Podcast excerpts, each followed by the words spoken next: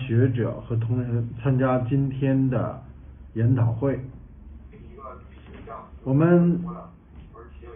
碳排放权交易是一个，现在听见吗？有吗？碳排放权交易的呃管理条例再次征求意见是件好事情。我们对碳排放权交易这件事情呢，是抱有极大的热情和积极的支持的。我们希望这个条例，不论它是否有呃存在这样那样的不足，我们都希望这个条例呢尽快的能够通过，能实施，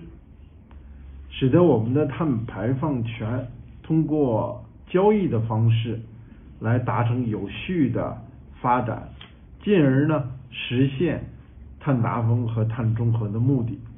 进而呢，实现我们人类共同应对气气候变化危机的这样一个目的。那我讲啊两个小意见，先抛砖引玉。第一个呢，就是在这个暂行条例的第一条上，他提出来，为了规范碳排放权交易，加强对温室气体排放的控制和管理。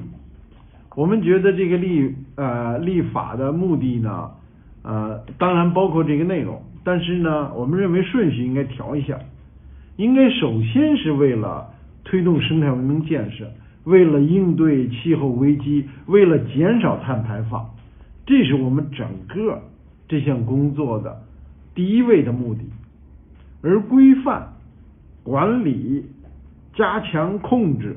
这些呢，都是。达成我们目的的一些手段，当然也可以做，也是本条例的目的的一部分。但是呢，顺序放颠倒一下，调整一下，我们需要呃更清楚我们这项立法的目的是什么？是为了应对气，为了生态文明，为了应对气候危机，呃这是放第一位的。第二一个呢，就是我们立条例的时候，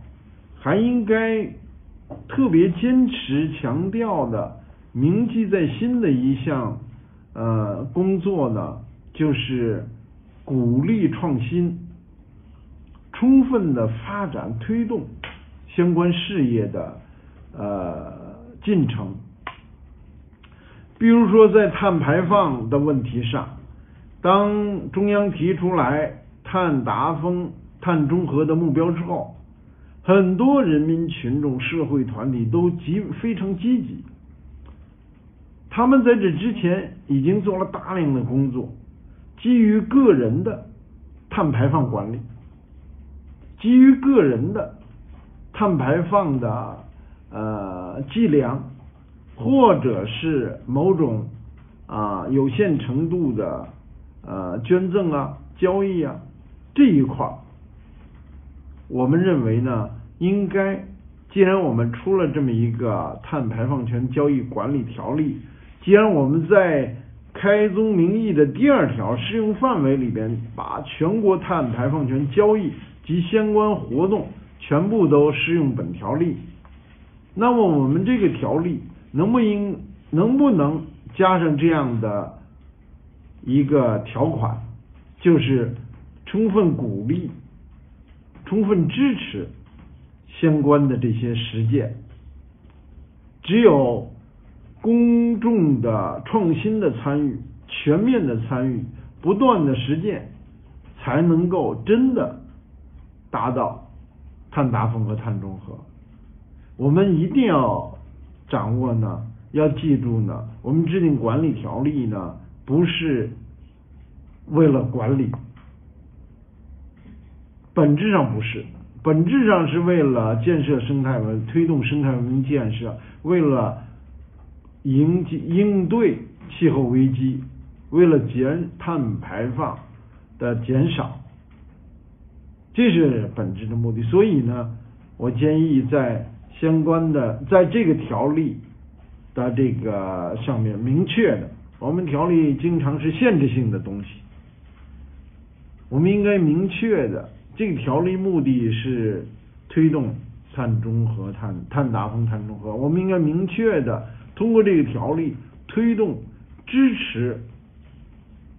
相关的创新、相关的工作，使之呢能够真正的达到我们碳达峰、碳中和的目的。我简单的提一点意见，希望抛砖引玉，希望大家呢能够不拘泥于呃条款，希望大家能够呃畅所欲言的发表出各自的不同立场角度的意见。我们将会呢呃公开，并同时会向有关部门呢传达大家准确的。而不加呃我们这个修改的传达大家的意见，希望大家的为我们相关条例的修订做出我们的贡献，使之成为一个真正促进碳达峰、碳中和工作，真正促进生态文明建设工作